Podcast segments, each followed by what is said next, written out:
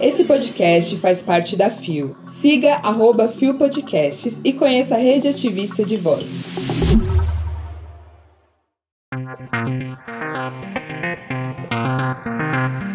Dia Internacional das Drag Queens e a arte que desafia padrões.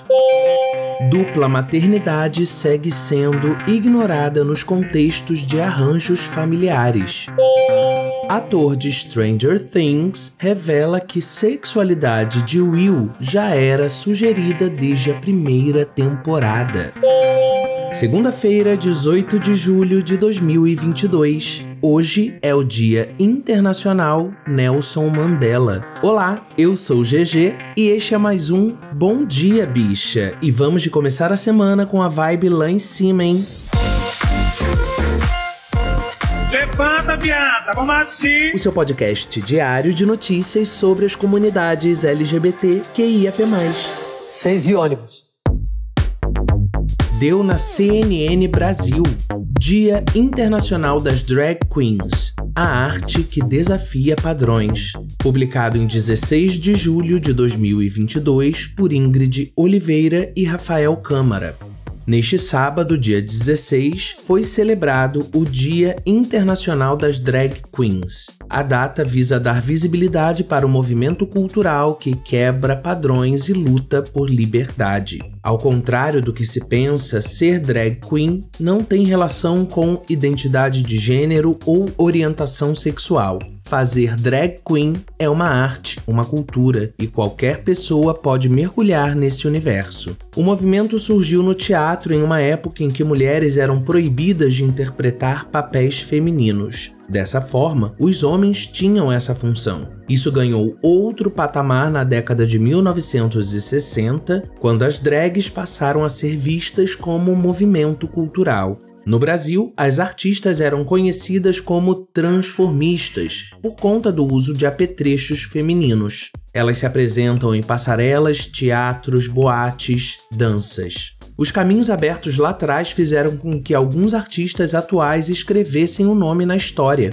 Pablo Vittar, por exemplo, foi a primeira drag queen a se apresentar no Festival Internacional Coachella. O destaque também chegou às telas quando a presença de Di César, a drag Jimmy Kier, que participou de um reality show na TV aberta homem cisgênero com vestes de mulher, mulher trans montada como drag, gays, lésbicas, não importa. Como explicou a drag queen Dakota Monteiro, de 26 anos, à CNN, movimento drag pega tudo aquilo que lhes foi dito que é natural, que é regra e rejeita. Ele burla e quebra padrão, disse. A artista faz parte do elenco do reality show Queen Stars Brasil, lançado em 2022. Dakota diz que a arte mostra visual e performaticamente que o que nos foi apresentado como feminino, masculino é não só construído, mas construível e desconstruível, passível de abstração, caricatura e muito mais. Afirma: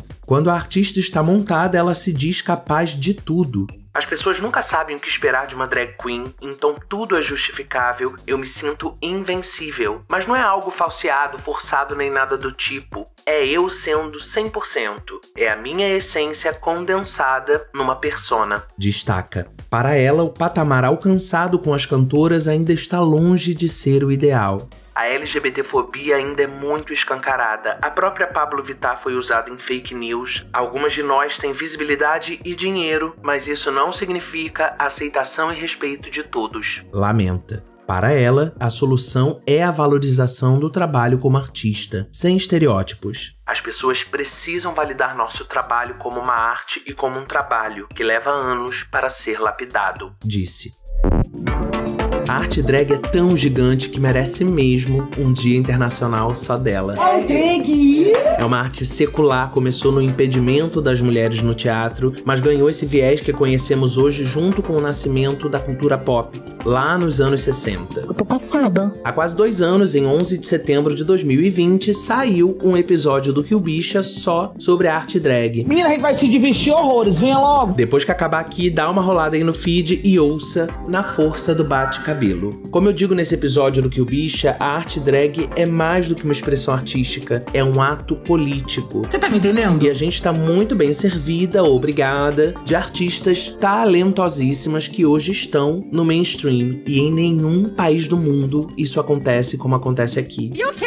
Mais uma prova de como a arte drag se apresenta politicamente, batendo de frente com os tempos sombrios em que a gente vive. E sim, como expressão artística, ela é aberta a qualquer pessoa, independentemente de orientação sexual, de identidade de gênero. Mas nós, pessoas das comunidades LGBTQIAP+, nos apropriamos dessa arte como resistência. Não de agora, desde sempre. Deu no IG delas. Maternidade dupla. Nossa família existe sim. Publicado em 15 de julho de 2022 por Daniela Ferreira.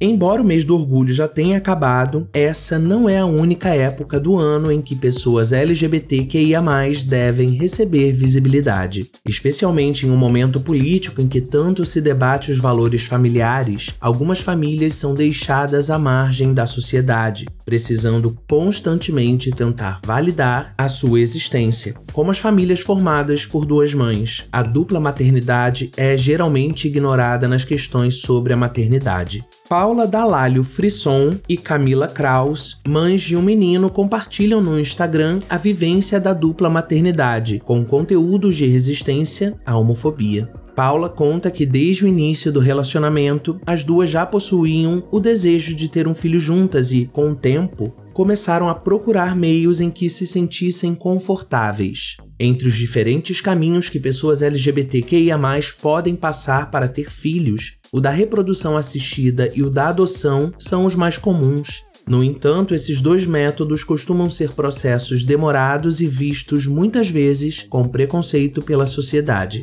Paula recorda-se que durante o processo de reprodução assistida, ela e a esposa precisaram se apoiar muito uma na outra, devido às incertezas e à demora da técnica. Ela admite que essa é uma ocasião difícil em que os casais precisam estar em sintonia. Muitas vezes romantizado, o puerpério, momento pós-nascimento do bebê, é uma ocasião muito delicada para muitos casais que se sentem perdidos e solitários, principalmente as mulheres, que na maioria dos casos carregam sozinhas o dever da maternidade e do cuidado com os filhos. Paula pontua como a união e a parceria com a sua companheira foram importantes para passarem por esses momentos juntas e que não enxerga a maternidade dupla como mais solitária do que a heterossexual, porque embora algumas mulheres lésbicas não tenham o apoio das próprias famílias, muitas vezes as mulheres héteros têm que lidar com toda a criação e cuidado com os filhos sozinhas, sem uma participação ativa de seus companheiros. Paula também afirma que se impõe em situações de preconceito, não dando brechas para comportamentos homofóbicos, e que não vê problemas em responder perguntas quando percebe que é apenas curiosidade, por entender que a sua construção familiar é algo novo para muitas pessoas. Aí vale muito a leitura da matéria completa, gente, que traz ainda a experiência de duas outras mães, a Natane Teles e a Tamiri Stephanie. Na descrição do episódio, além do link para a matéria, eu vou deixar também os links para os perfis delas no Instagram para que a gente possa dar aquela moral. Bora! A nós é recorrentemente negado o direito à maternidade, à paternidade, seja na dificuldade dos processos, seja mesmo no estigma social de que divergimos do conceito padrão de família, né? É, gata. E aí, esse chutão na porta que são, por exemplo, casais formados por pessoas trans que vão lá e têm filhos, casais de dupla paternidade, dupla maternidade, mães e pais solos das comunidades LGBTQIAP+. A gente precisa contar essas histórias porque é preciso naturalizar esses arranjos familiares. É sobre a gente existir na plenitude, sabe? Se liga, Não deixa de seguir e de acompanhar as maternidades dessas mulheres poderosas. Deu no Omelete, Stranger Things. Will é gay e apaixonado por Mike, confirma Noah Schnapp, publicado em 15 de julho de 2022 por Bia Vacari. Desde o início, os fãs de Stranger Things sempre apontaram uma certa desconfiança sobre a sexualidade de Will Byers, principalmente quando se tratava sobre Mike Wheeler. Na quarta temporada, isso parece ter ficado cada vez mais claro, mas Noah Schnapp veio a público confirmar a informação de uma vez. A cena do volume 2 da quarta temporada em que Will Alerta de spoiler.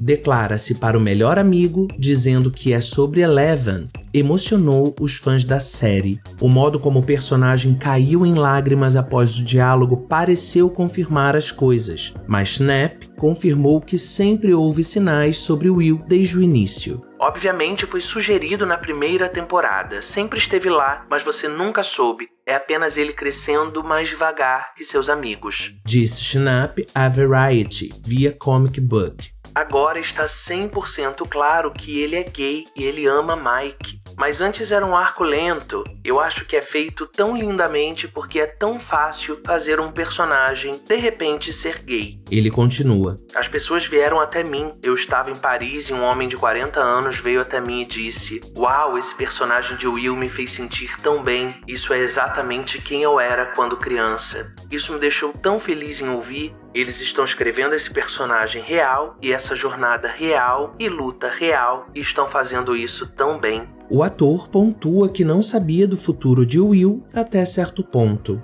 Anos atrás, durante a primeira temporada, eu não sabia até onde os irmãos Duffer queriam ir com este personagem. Então, eu estava meio que descobrindo isso tudo junto com o público. Mas agora que falei com eles e vi o programa, eu sei o que eles querem fazer com isso. Eles obviamente não me disseram nada também. Estou sempre estragando as coisas, então eles nunca vão compartilhar nada comigo. Então é muito difícil descobrir por conta própria. E meio que percebendo mais tarde, tipo, oh, isso faz sentido e isso foi intencional. A primeira parte da nova temporada de Stranger Things chegou à Netflix em 27 de maio de 2022, após alguns adiamentos por conta da pandemia de Covid-19. Dividida em duas partes, a temporada completa contará com nove episódios de durações estendidas que somarão um total de quase 13 horas de conteúdo inédito.